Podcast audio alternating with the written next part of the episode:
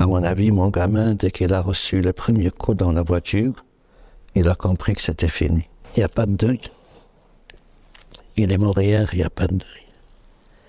Tout le monde est brisé à sa manière.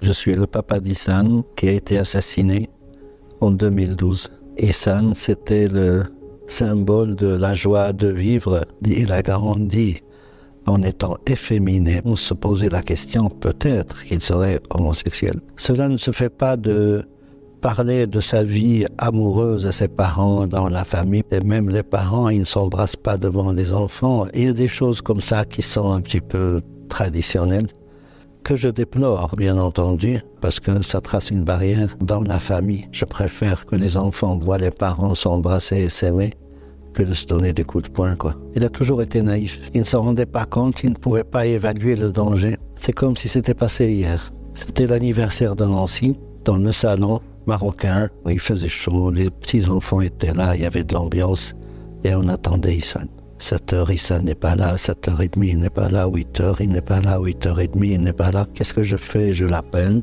la sonnerie, le répondeur automatique. Je rappelle, la sonnerie, le répondeur automatique. Je rappelle, plus de sonnerie. Le répondeur automatique. Venant de lui, cela m'a étonné qu'il ne soit pas là ce soir-là. Parce qu'il était très attaché à sa maman. Il y avait quelque chose qui n'allait pas ce soir-là. Issan n'est pas là. C'était la première fois qu'il était absent. Le lendemain, Hassan, pas de nouvelles. Troisième jour, je reçois un message sur Facebook. Hassan, j'ai vu un message de disparition, j'espère que ce n'est pas ton fils. J'ai dit, ah voilà, donc mon fils a disparu. Et puis on a attendu dix jours. La police nous a prévenu qu'ils avaient arrêté deux personnes, puis trois personnes, une autre personne. Et alors je leur ai dit, est-ce qu'ils avaient rencontré mon fils? Ils m'ont fait comme ça avec la tête. Est-ce qu'ils l'ont frappé? Comme ça avec la tête. Est-ce qu'ils lui ont fait très mal? Silence. Le silence était très éloquent pour moi. Il expliquait qu'il y avait quelque chose de grave. Après le 1er mai, la police sonne à la porte et moi j'étais dans le salon. Je lisais le Coran pour prier Dieu pour qu'il me rende mon gamin. Et Nancy va ouvrir et puis j'entends Hassan, on a trouvé son corps dix jours d'attente, de tracas. Moi, j'étais dans un état second. Tout le corps était abîmé.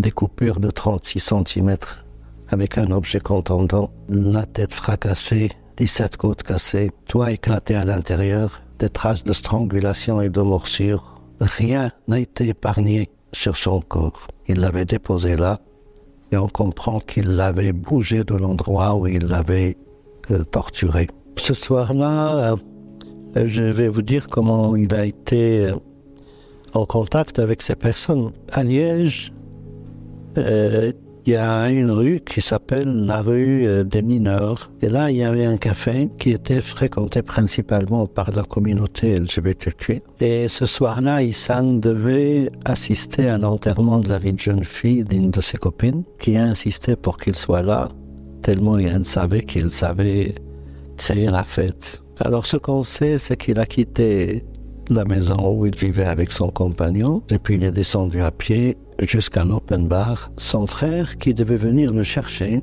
était invité à un mariage. L'open bar, quand vous entrez à l'intérieur, il n'y a plus de réseau. Et Issan est sorti à l'extérieur pour appeler son frère. Quand il était sorti, devant lui se trouvait une fille qui était sortie pour fumer. Une voiture s'arrête devant cette fille. Ils ont essayé de la faire monter dans la voiture. Et Issan est venu vers la fille. Il l'a prise dans ses bras. Il me dit rentre, c'est pour ta sécurité. Parce qu'il a bien vu dans quel état se trouvaient les, les, les, passagers du véhicule avec le chauffeur. Ça sentait fort l'herbe.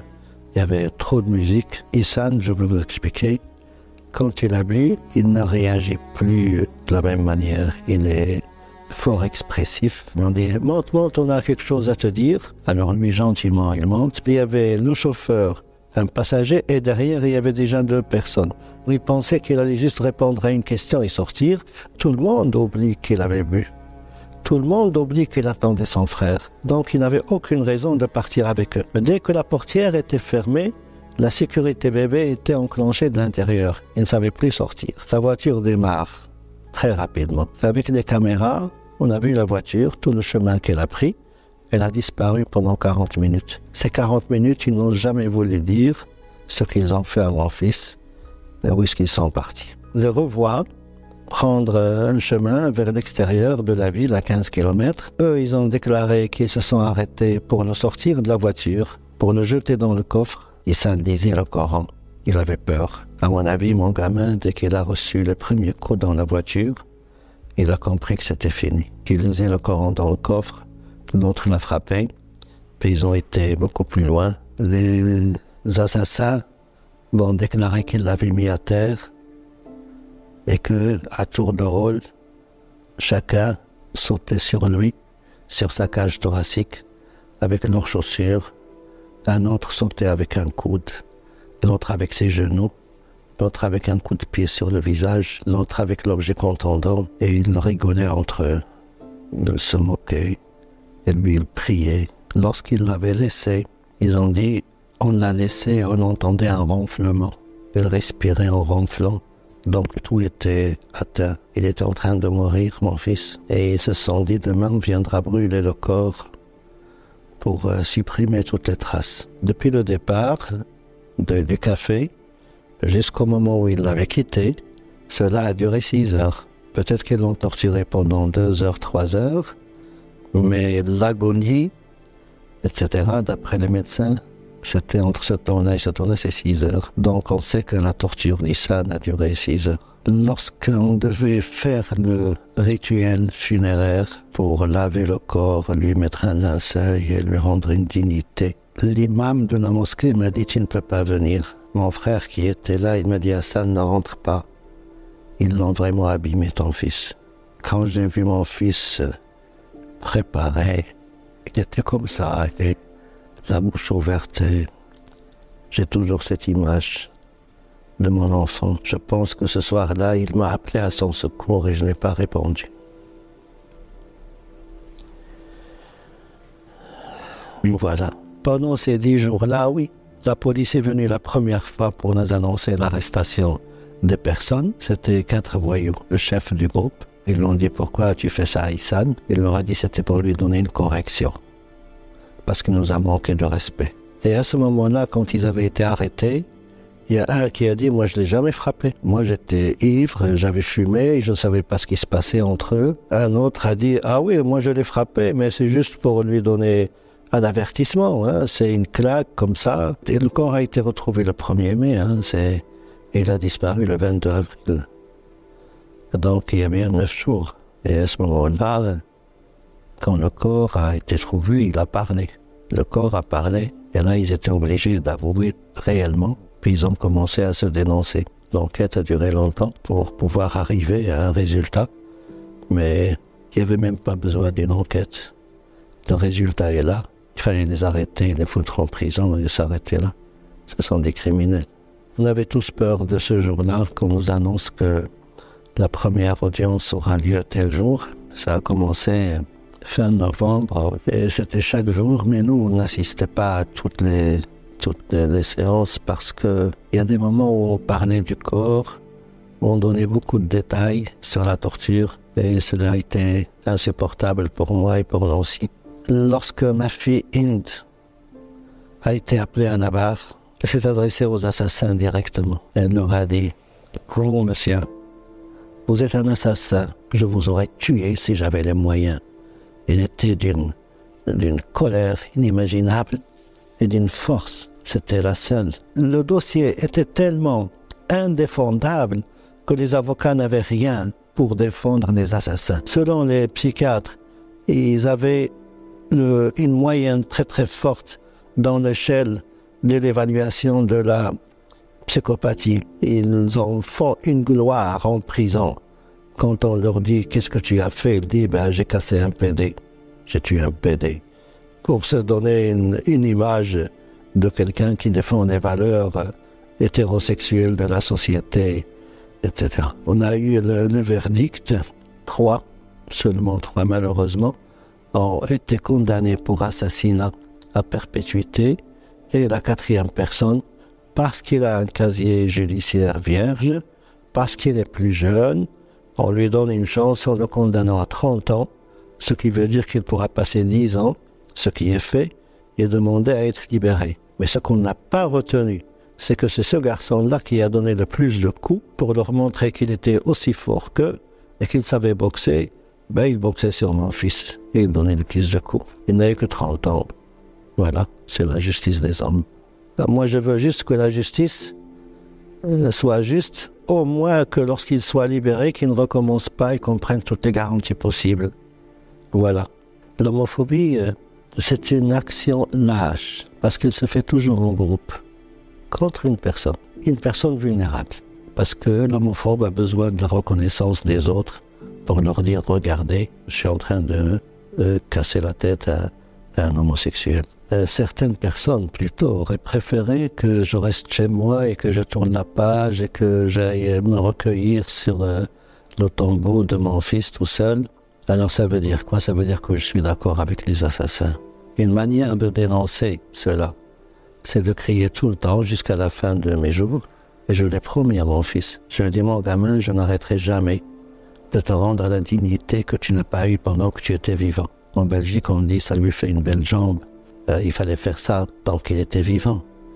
Mais c'est une culpabilité que j'assume, que j'aurais dû m'afficher, afficher l'homosexualité de mon fils devant tout le monde, parce qu'on a tout fait pour la cacher aussi, pour ne pas en parler, pour ne pas...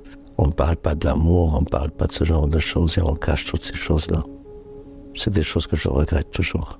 Je crois que si moi j'avais pris euh, le taureau par les cornes, et prendre mon fils pour lui dire Viens, viens, je pense que tu es homosexuel, mais sois ce que tu es, mon fils.